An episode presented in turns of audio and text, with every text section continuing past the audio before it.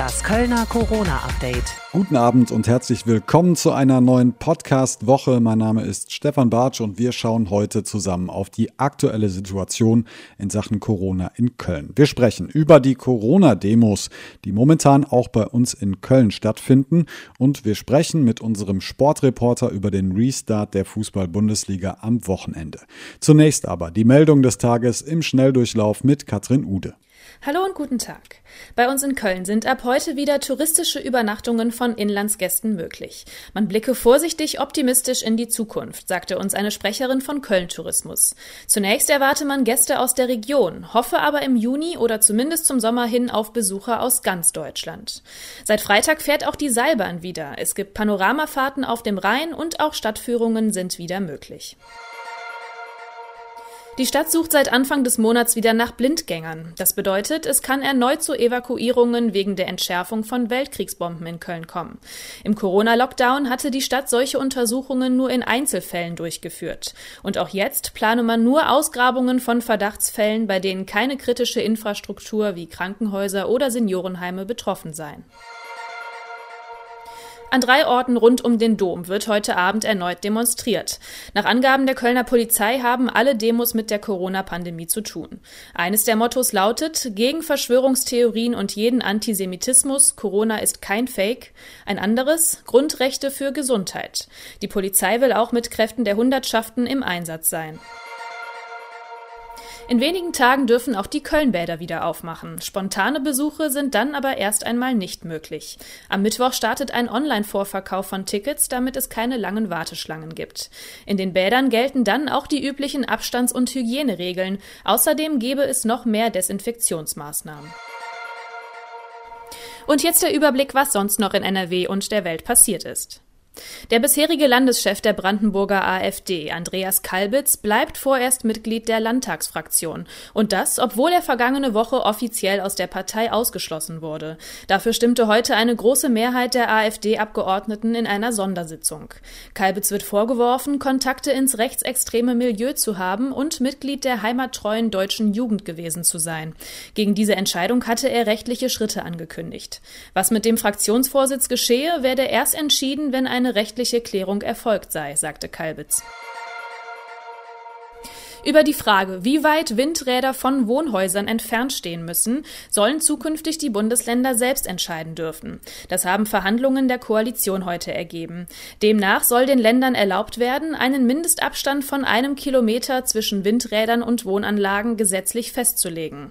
Nach monatelangen Diskussionen habe man jetzt eine Einigung in dieser zentralen Frage erzielt, heißt es von den Fraktionsvizevorsitzenden Linnemann und Miersch. Und soweit die Kurznachrichten des Tages bis 17.30 Uhr mit Katrin Ude. Hunderte Demonstranten und viel Polizei. Die verschiedenen Corona-Demos haben am Samstag die Innenstadt in Köln geprägt. Die Kölner Polizei spricht von einem größtenteils störungsfreien Verlauf. Radio Köln-Reporter Frank Waltel berichtet über eine teilweise aufgeheizte und unübersichtliche Demonstration im Schatten des Doms. Wir müssen leider immer wieder feststellen, dass der erforderliche Mindestabstand nicht eingehalten wird. Ich appelliere hiermit an Ihre Vernunft. Es sind deutlich mehr Menschen auf den Roncalli-Platz gekommen als zunächst erwartet. Polizeisprecher Christoph Schulte. Wir sind zum Teil durch die Gruppen gelaufen, haben immer da wo es möglicherweise ein bisschen zu knapp war, die Leute angesprochen. Sie haben sich auseinandergesetzt. Zwischendurch gibt es Lautsprecherdurchsagen. Hier verläuft alles äh, störungsfrei. Zumindest bis zu diesem Interview. Der Platz selber ist ein Sammelsurium an Meinungen. Anhänger von Köln gegen rechts halten Schilder hoch, auf denen steht kein Platz für Verschwörungstheorien, Antisemitismus und Rassismus. Oder Merkel, bitte impf mich. Unübersichtlich auch für die Demonstranten selber. Der Träger des Schildes wird wüst beschimpft. Es ist nicht eure Demo. Was war denn los mit euch? Dann versteht der wütende Mensch, der gehört ja zu uns. Entschuldigung, Entschuldigung, Entschuldigung. Doch diese Demonstranten haben den Platz nicht alleine. Scheinbare Althippies tanzen, meditieren und halten Schilder hoch, auf denen steht für die Liebe, für den Frieden, für unsere Freiheit. Gegner der Corona-Politik meinen, Impfpflicht ist kriminell oder Abstand aber bitte nicht zum Grundgesetz. Ein Mann mit Gasmaske hält ein Schild, auf dem steht Meditieren gegen Ebola. Und es sind Menschen aus dem extrem rechten Spektrum gekommen. Immer wieder gibt es Rangeleien, Provokationen. Hier eskaliert der Streit. Eine bekannte rechte YouTuberin wird nach Handgreiflichkeiten mit linken Demonstranten von der Polizei überwältigt und festgenommen. Und zu dem Thema darf ich jetzt den Kollegen Frank Waltel begrüßen. Hallo, grüß dich. Hallo Stefan, ich hoffe, dir geht's gut. Grüße auch in den Rest der Stadt und ins Umland. Frank, du warst, wie wir gerade schon gehört haben, am Wochenende im Einsatz auf einer Demo. Hier hatte Köln gegen Rechts aufgerufen, unter anderem gegen Verschwörungstheorien, gegen die Einschränkung der Grundrechte war auch ein, ein Thema. Kannst du mal beschreiben, wie war das für dich? Wie hast du das erlebt, diese, diese Demonstration? Ich habe das, Stefan, mit ganz gemischten Gefühlen erlebt. Ich bin auf den Roncalli-Platz gekommen und da war ja diese Demo von Köln gegen rechts angemeldet. Das war auch so meine Erwartungshaltung, ja. Also Köln gegen rechts demonstriert in Köln sehr viel und sehr häufig. Und man hat also die Gesichter, die dazugehören und dieses ganze Ambiente schon mal gesehen und auch an, mit Masken und sowas, da haben wir uns jetzt mittlerweile schon dran gewöhnt. Und das Bild, was ich dann da so gezeigt hat, das war so ein ganz komisches, weil man einfach nicht so genau greifen konnte, wer ist da jetzt irgendwie für was, was ist die Botschaft. Man muss sich das so vorstellen, dass der, der Platz war so ein bisschen zweigeteilt. Auf der einen Hälfte stand eben halt Köln gegen rechts, so wie man das eben erwartet hatte, mit einem kleinen Rednerpult, was da so aufgestellt war. Und dann dahinter da sah man Menschen sitzen. Also erst hat man so gesagt, oh, die sitzen da so in der Sonne und dann, wenn man näher rangegangen ist, dann hat man sie eben halt meditieren sehen und da gab es auch Demoschilder und es war auch erstmal überhaupt nicht klar, dass die gar nicht zueinander gehören, also vor allen Dingen nicht inhaltlich zueinander gehören.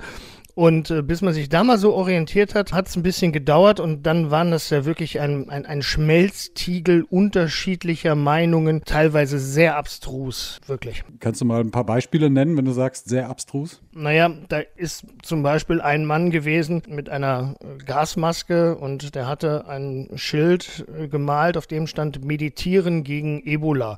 Der Mann ist immer vom einer, äh, von einem Ende des Platzes auf die andere gegangen. Also der hat irgendwie gefühlt an beiden Demonstrationen teilgenommen. Dann waren dort bei den, ich sage jetzt mal, Kritikern dieser Corona-Schutzmaßnahmen, also wirklich Menschen, die einfach eine politische Haltung zum Ausdruck bringen wollten, da haben wir dann Leute gesehen, die ja so wie Hippies aufgetreten sind, Lieder gesungen haben, getanzt haben. Es gab auch Rechtsextreme oder Menschen aus dem rechtsextremen Umfeld, die ich dort erkannt habe. Eine andere Situation, da kamen zwei ja, Leute neu auf den Platz. Das war eine Situation, die man vorhin auch in dem Beitrag vielleicht gehört hat. Also Merkel, bitte impf mich, stand auf diesem Schild. Und als der Mann dann den Platz betreten hat, dann wurde er angefeindet, beschimpft und obwohl sich dann ein paar Minuten später herausgestellt hat, nee, nee, der war schon richtig, der hat dieselbe politische Meinung vertreten wie auch die anderen Leute, die um ihn herum standen, hat nur nicht jeder sofort verstanden. Also das zeigt, es war auch so für die Demonstranten total unübersichtlich, wer da jetzt zu wem gehört. Und was ich auch wirklich abstrus, ist vielleicht nicht das richtige Wort, aber zumindest doch merkwürdig fand, ist, dass die Polizei das einfach so hat geschehen lassen, dass da diese beiden unterschiedlichen Lager auf einem Platz stehen und sich eine Demonstration teilen. Also wir haben das ja ganz oft bei Rechts-Links-Demonstrationen. Da wird dann hart getrennt. Diesmal war die äh, Marschroute der Polizei aber nee, das ist ja eine Demo, da darf erstmal jeder hin. Und so ist dann vielleicht auch, muss man sagen, so ein bisschen diese Unruhe auf den Platz gekommen. Von Unruhen hören wir auch immer wieder gegen Journalisten vermehrt. Es gab schon zahlreiche Be Berichte über Übergriffe auf Journalisten. Wie hast du das empfunden? Empfunden oder erlebt? Also ich habe jetzt bei dieser Demonstration am Samstag davon überhaupt nichts gemerkt, muss ich sagen. Also da ich bin weder angefeindet noch angepöbelt worden, was durchaus schon mal vorkommt auf den Demonstrationen. Da hast du durchaus recht. Ich habe das auch nicht beobachtet, dass anderen Kollegen das passiert ist. Das Klientel, was vielleicht dazu in Frage kommt. Diese extrem rechte, extrem linke Publikum war da, hielt sich aber zurück, sozusagen am Rand. Ich habe schon mitbekommen, dass die Leute reden wollen. Also die Demonstranten, egal ob sie jetzt für oder gegen eine Corona-Schutzmaßnahme sind, Maskenpflicht oder so, sie haben eine Botschaft, sie wollen reden, brechen dich dann auch an. Und das ist natürlich manchmal ein bisschen schwierig, sich dann auch wirklich auf, auf solche Gespräche einzulassen. Aber das, das Thema Gewalt gegen Journalisten, Übergriffe, Pöbeleien oder so war aus meiner Sicht am Samstag kein Thema. Mhm. Wir haben es vorhin auch im Beitrag gehört, eine ähm, YouTuberin aus dem rechten Spektrum ist am Samstag auf der Demonstration auch festgenommen worden von der Kölner Polizei. Warum denn? Ja, das war eine Situation durchaus zu fortgeschrittener Stunde. Also da waren die Demonstrationen schon ein bisschen unterwegs und die Stimmung war ein bisschen aufgeheizt schon. Und da gab es eben halt eine, eine Gruppe von linken Antifa-Leuten, die auf dem Roncalli-Platz standen und dem gegenüber standen eben halt, ich sag jetzt mal Corona-Kritiker, also Menschen, die eine andere Politik gefordert haben oder fordern. Und darunter eben halt auch äh, die von dir angesprochene rechte Bloggerin, bis vor einiger Zeit sehr aktiv bei der identitären Bewegung, die hat, und das ist bei diesen Demos auch gang und gäbe. Die hat gefilmt mit einem Smartphone. Ja, jeder filmt sich da gegenseitig und die Frau hatte eben halt auch gefilmt. Und dann kam es zu ähm, Provokationen. Ein kleines Handgemenge ist entstanden und dann hat die Frau eben halt geschlagen. Ich vermute mal, sie wollte in Richtung ihrer linken Gegendemonstranten schlagen, hat aber einen Polizisten getroffen. Ja, so war das dann für die Dame recht schnell vorbei. Auch heute Abend wird es Demos geben. Wir werden uns immer wieder auch mit dieser ganz verschiedenen Theorien und mit äh, unterschiedlichen Meinungen und Menschen auseinandersetzen. Wovon geht die Kölner Polizei aus? Worauf bereitet sie sich vor? Weil du hast gerade schon gesagt, es ist eine Gemengelage, die ja, die nicht so transparent ist, wie sie normalerweise, wie es normalerweise der Fall ist. Das heißt, wir haben Menschen aus dem rechten Spektrum, wir haben Verschwörung, Verschwörungstheoretiker, wir haben aber auch ähm, Leute aus dem linken Spektrum. Das ist ja nicht sehr leicht. Worauf, wovon geht die Kölner Polizei aus? Ja, und wir haben auch Menschen, die sich einfach nur Sorgen um die Situation im Land machen und einfach vielleicht ihre politische Botschaft loswerden wollen. All das. Mhm ja, ist äh, in diesen Tagen öfter mal auf der Straße. Also all diese Menschen sind auf der Straße und die Polizei steht natürlich vor der großen Herausforderung. Auf der einen Seite muss sie ja Demonstrationen schützen. Also sie muss ja das Versammlungsrecht, ein sehr hohes Gut in unserer Rechtsprechung eben halt schützen. Da spielt es erstmal nicht so die Rolle, welche politische Färbung dahinter steht. Also eigentlich spielt es gar keine Rolle, solange es eben halt, solange das Gesetz eingehalten wird. Ich will die Frage mal versuchen so zu beantworten. Was wir gesehen haben, ist schon, dass viel Polizei in der Stadt unterwegs ist. Also diese Hundertschaften der Bereitschaftspolizei, das war am Samstag auch so, das wird auch heute Abend durchaus so sein, auch wenn viel weniger Menschen demonstrieren werden. So ist zumindest die Erwartung. Dann versucht die Polizei sich eigentlich, soweit es geht, erstmal ja, im Hintergrund zu halten. Also die tragen dann auch nicht sofort ihre Helme, was man bei Demonstrationen ja oft sieht oder so. Also sie, sie wirken dann eher mal so in Anführungsstrichen wie ein normaler Polizist und man denkt nicht sofort an, an Krawall. Man ist aber darauf vorbereitet und insbesondere dieser Aspekt der Unterwanderung oder der, des Ausnutzen von Rechtsextremen und Linksextremen von diesen Demos oder so, die macht, glaube ich, den Sicherheitsbehörden, nicht nur der Polizei, natürlich schon ein Stück weit Sorge, weil wenn du viele Menschen auf der Straße hast, die auch emotional aufgeladen sind und dann hast du da Menschen, die es vielleicht auch verstehen, das auszunutzen für eine Politik oder für eine Politikrichtung, die die Demonstranten sonst gar nicht unterstützen werden, dann kann das auch schon mal heikel werden auf der Straße. Aber ich glaube, so weit sind wir noch nicht. Ich glaube, die Strategie ist jetzt erstmal so die Botschaft vor allen Dingen für die, für die Demonstranten ist so, wir, die Polizei, wir achten vor allen Dingen darauf, A, dass die Versammlungen geschützt werden, also dass jeder hier in Deutschland demonstrieren kann und darf und das auch geschützt wird und dass diese Infektionsschutzregeln halt eingehalten werden. Jetzt bist du natürlich in deiner Funktion als Journalist durchweg äh, im Prinzip objektiv, weiß aber auch selber aus persönlicher Erfahrung, wenn man dann vor allen Dingen auf so Demonstrationen steht, dann ist natürlich, hat man immer auch so ein, so ein eigenes, einen eigenen Gedankengang. Wie sieht das bei dir persönlich aus? Wie erlebst du gerade diese Gemengelage und diese Diskussion, die da jetzt immer und immer mehr aufkommt? Ich habe es vorhin schon mal versucht anzudeuten. Also ich habe schon das Gefühl und dass, dass, dass die Menschen ein hohes, ähm, einen hohen Gesprächsbedarf haben. Also viele Menschen fühlen sich vielleicht nicht wohl in ihrer Haut oder machen sich Sorgen oder so. Ich, das, das muss man ernst nehmen, auch wenn man vielleicht diese Meinung nicht teilt. Das ist so das eine Gefühl, was bei mir wirklich nochmal geschärft ist. Also selber auch darauf zu achten, dass man, dass man diese von dir angesprochene Objektivität, die man im Idealfall eben halt dann hat, dass man die sich auch immer wieder mal zurechtrückt und sagt so, hey, du musst das jetzt versuchen, auch mal aus der anderen Perspektive zu sehen. Also diese tägliche Herausforderung des Journalismus ist da für mich nochmal geschärft worden.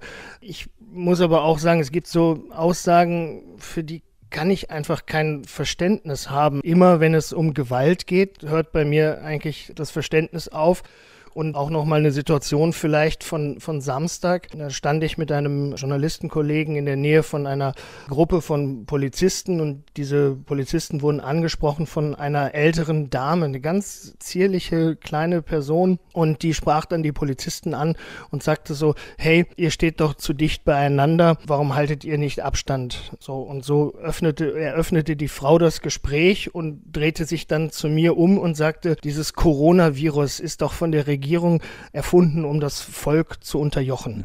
Wie soll man objektiv mit so einer Aussage umgehen? Also da fehlt mir dann einfach, äh, muss ich ganz ehrlich sagen, auch ein bisschen das Verständnis. Mhm. Danke dir, Frank, für deine Eindrücke vom vergangenen Samstag und wir hören uns dann am Mittwochabend wieder. Sehr gerne. Und wir schauen jetzt gemeinsam auf den Restart der Fußball-Bundesliga am Wochenende und dazu darf ich meinen Kollegen Guido Ostrowski begrüßen. Hallo. Hallo Stefan. Guido, wie hast du als Sportreporter das erste Spiel des ersten FC Köln gestern erlebt? Ja, äh, durch, äh, durchmischte Gefühle, würde ich mal sagen. Also erstmal habe ich mich natürlich darauf gefreut, ja, endlich wieder Fußball, 90 Minuten FC nach über acht Wochen Pause. Also da, da schlägt äh, dann einfach auch das Herz des Fußballfans in mir. Aber auf der anderen Seite ist natürlich dieser Fußball, diese Bundesliga im Moment äh, in so ein äh, sehr, sehr enges Korsett gepresst worden, äh, sprich dieses medizinische DFL-Konzept. Das heißt, es ist ja nicht mehr die Bundesliga, die wir mal kannten vor der Corona-Pause. Es äh, sind unheimlich viele Hygiene- und Infektionsschutzmaßnahmen, die die Spieler beachten müssen. Und äh, da siehst du dann halt Bilder die sich nur schwer gewöhnen lässt. Ne? Also wenn ich ja an die Auswechselspieler denke, die mit zwei Meter Abstand jeweils voneinander auf der Tribüne Platz nehmen müssen, dabei Mund-Nasenschutz tragen müssen. Also es ist schon sehr gewöhnungsbedürftig. Gewöhnungsbedürftig für dich ist wahrscheinlich auch, dass du gar nicht im Stadion selber bist und äh, um das Spiel zu kommentieren. Ne? Ja, das war hart. Also das gebe ich ganz offen zu. Ich mache den Job ja jetzt seit über zehn Jahren. Äh, habe, glaube ich, nur drei Spiele verpasst, die ich nicht kommentieren konnte im Stadion. Äh, zweimal wegen Krankheit und einmal, weil ich für Radio Köln den Marathon gelaufen bin.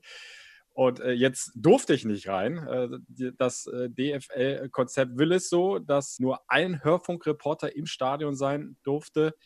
Und da hatte halt der ARD-Hörfunkreporter Vorrang vor den Lokalreportern. Also das, das äh, betrifft jetzt nicht nur Köln, sondern auch alle anderen Bundesliga-Standorte. Mhm. Auch da sind leider die Medienpartner der Vereine die ja über viele Jahre einen ganz engen Draht zum Verein haben und die Hörer auf dem Laufenden halten, sehr nah dran sind am Verein, ja, die sind äh, leider ausgesperrt worden. Also das mussten wir jetzt leider so schlucken, die Kröte. Dementsprechend hatte ich da nur einen kleinen Fernseher vor mir, noch nicht mal die Stadion-Atmo, auch die äh, ließ sich leider nicht ins Studio liefern und sowas dann äh, doch ziemlich ungewohnt, aber wir haben das Beste draus gemacht, glaube ich, und es haben auch sehr, sehr viele zugehört und da sind wir sehr froh, froh drüber. Gibt es da dabei was, was du so am meisten äh, vermisst hast jetzt, äh, eben nicht im Stadion zu sein? Sondern eben vor der Glotze. Ja, also, also grundsätzlich muss ich einfach als Reporter vor Ort sein, um dann auch wirklich eine Beziehung auch zu dem Spiel aufbauen zu können. Und eben die, die Akteure da vor mir zu haben und die ganze Atmosphäre drumherum aufsaugen zu können, auch darüber erzählen können. Und das hast du halt natürlich dann in so einem sterilen Sta äh, Studio quasi überhaupt nicht. Du blickst dann nur auf diesen äh, kleinen Bildschirm und, und, und hast Mühe, dann sogar die FC-Spieler auseinanderzuhalten, weil die so klein abgebildet sind. Also das ist was völlig anders äh, so zu kommentieren als im Stadion. Und das ist mir schon schwer gefallen, aber ja, auch da heißt es äh, irgendwie durch, äh, sich dran gewöhnen, das Beste draus machen. Den Spieler geht es ja nicht anders. Die haben sich jetzt auch an so vieles anpassen müssen und, und ich fand, äh, der FC und auch Mainz äh, haben dafür ein sehr, sehr gutes Spiel gemacht über die 90 Minuten. Und ja, ich habe es dann ähnlich im Studium versucht mit der Kommentierung. Mhm. Vor dem äh, Rhein-Energiestadion gab es keine Fanansammlung. Das war eine positive Nachricht, weil viele das eigentlich ja so ein bisschen befürchtet hatten. Wie sah es im Rest von Fußball Deutschland aus an diesem Spieltag? Ja, ähnlich äh, wie in Köln. Also mir ist da nichts anderes überliefert. Selbst bei dem ja normalerweise sehr emotionalen Derby Dortmund gegen Schalke äh, war vorm Stadion tote Hose, keine Fans da. Äh, es gab ja zum Teil auch hitzig geführte Diskussionen, auch in Talkshows vorher. Ähm, das wäre unverantwortlich, die Bundesliga spielen zu lassen. Auch deshalb, weil ja möglicherweise dann viele Fans sich da versammeln vor den Stadien. Äh, so ähnlich haben wir das ja beim Derby äh, Gladbach-Köln vor der Corona-Pause erlebt. Aber ich fand die Diskussion ganz ehrlich völlig überzogen. Es gab überhaupt keine Anhaltspunkte. Auch viele von der aktiven Fanszene haben schon im Vorhinein gesagt, das machen wir nicht. Wir gehen da nicht äh, vors Stadion. Wir bleiben da zu Hause und äh, verfolgen unseren Verein. Und dementsprechend äh, ja, ist es so gekommen, eigentlich, wie ich es erwartet habe. Die Fans sind zu Hause geblieben, haben da das Spiel ihrer Mannschaft verfolgt, entweder vom Fernseher oder vor den Radiolautsprechern. Und so soll es ja auch sein. Mhm. Auch aus der Politik gab es ja dafür auch unter anderem schon Lob und man hat auch schon viele Stimmen gehört, dass eben dieses Szenario am äh, ersten Spieltag jetzt nach dem, nach dem Restart dann doch funktioniert hat. Trotzdem gibt es ja jetzt auch nochmal einen Härtetest, ne? weil die erste, erste Phase sah ja vor, eine Woche Quarantäne, bis das Spiel mhm. losgeht. Jetzt müssen, dürfen die Spieler auch wieder ja nach Hause. Mehr als appellieren sozusagen an die Vernunft jedes Einzelnen kann, können die Vereine ja momentan nicht machen, ne? Nee, also der, der FC war ja insgesamt äh, neun oder ich glaube sogar zehn Tage jetzt in diesem Quarantänetrainingslager. Ne? Das heißt, die durften sich ja nur in dem Mannschaftshotel aufhalten oder am Geisbockheim auf dem Trainingsplatz, keine Kontakte außerhalb des Teams haben.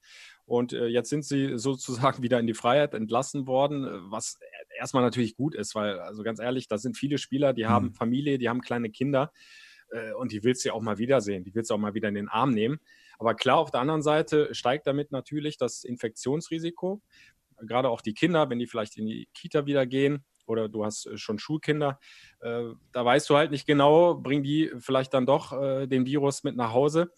Aber ich glaube, die, die Profis, die ja eh immer unheimlich auf ihren Körper achten müssen, jetzt mal unabhängig äh, mhm. von dieser Corona-Pandemie, äh, die, die, denen ist das bewusst. Ähm, die die achten, werden darauf ganz penibel achten und aufpassen. Also zumindest kann ich da für die FC-Jungs äh, sprechen. Denen ist das auch nochmal ganz genau erklärt worden. Die haben auch nochmal dieses 51 Seiten umfassende DFL-Konzept mit nach Hause bekommen. Also alle Seiten auf, ausgedruckt, wo alles nochmal haarklein aufgeführt worden ist.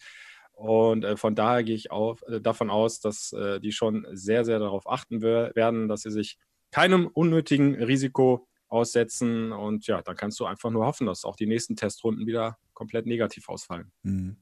Wir sprechen ja vor allem über Corona, über, die, über das Konzept der DFL. Wie sieht es denn sportlich eigentlich aus? Wie geht es sportlich für den ersten FC Köln weiter? Wie, was wird jetzt wichtig in diesen nächsten Wochen, die da anstehen? Ja, erstmal äh, jetzt nochmal kurzer Rückblick auf dieses 2 zu 2 gegen Mainz da kannst du dich auf der einen Seite ärgern, ah, 2-0 geführt, hätte auch eigentlich ein schöner Heimdreier werden sollen oder müssen, aber auf der anderen Seite, wenn man das Spiel nochmal Revue passieren lässt, Mainz hat äh, gleichwertig gespielt, also unterm Strich ist dieses 2 zu 2 absolut in Ordnung, so hat es ja auch der Trainer Markus Gisdol eingeordnet, das ist trotzdem auch ein gewonnener Punkt, weil du hast den Abstand nach unten ja gehalten, der FC hat immer noch ein 10-Punkte-Polster auf den Relegationsplatz 16, das ist viel. Es sind ja jetzt nur noch acht Spiele. Ja, und du hast jetzt vor der Brust dann äh, den nächsten direkten Konkurrenten im Abstiegskampf, Fortuna Düsseldorf, auch wieder in Köln im Rhein-Energiestadion. Und wenn du da jetzt vielleicht dann den Heimdreier einfährst, äh, dann dürfte es das eigentlich schon gewesen sein. Dann bist du im Grunde schon über der Ziellinie, was eben dieses Ziel Klassenhalt betrifft. Und dann ja, kannst du dir neue Ziele setzen. Also es fehlt beim FC nicht mehr viel. Die Ausgangsposition ist mittlerweile wirklich sehr komfortabel, wenn wir uns daran erinnern. Der FC im Dezember war mal Tabellenletzter vor dieser Siegesserie unter Markus Gisdol. Also von daher äh, können wir da, ich sag mal, nicht völlig beruhigt sein, was den FC angeht, aber es sieht richtig gut aus, dass der FC dann auch in der kommenden Saison weiter erste Fußball-Bundesliga spielen wird. Und äh, dann warten wir mal ab, ob das Derby dann drei Punkte bringt. Ich hoffe es doch mal. Ne? Ja, das wollen wir hoffen. Die ausführliche äh, Analyse des Geschehens, die wird es dann wahrscheinlich in dieser Woche bei euch im FC-Podcast geben. Danke dir, Guido, bis hierhin und ähm, ja, bis hoffentlich bald mal wieder. Danke dir, bis dann, ciao. Und damit verabschieden wir uns für heute. Wir sind am Mittwoch wieder mit einer aktuellen Folge da. Bis dahin bleibt gesund. Das Kölner Corona-Update.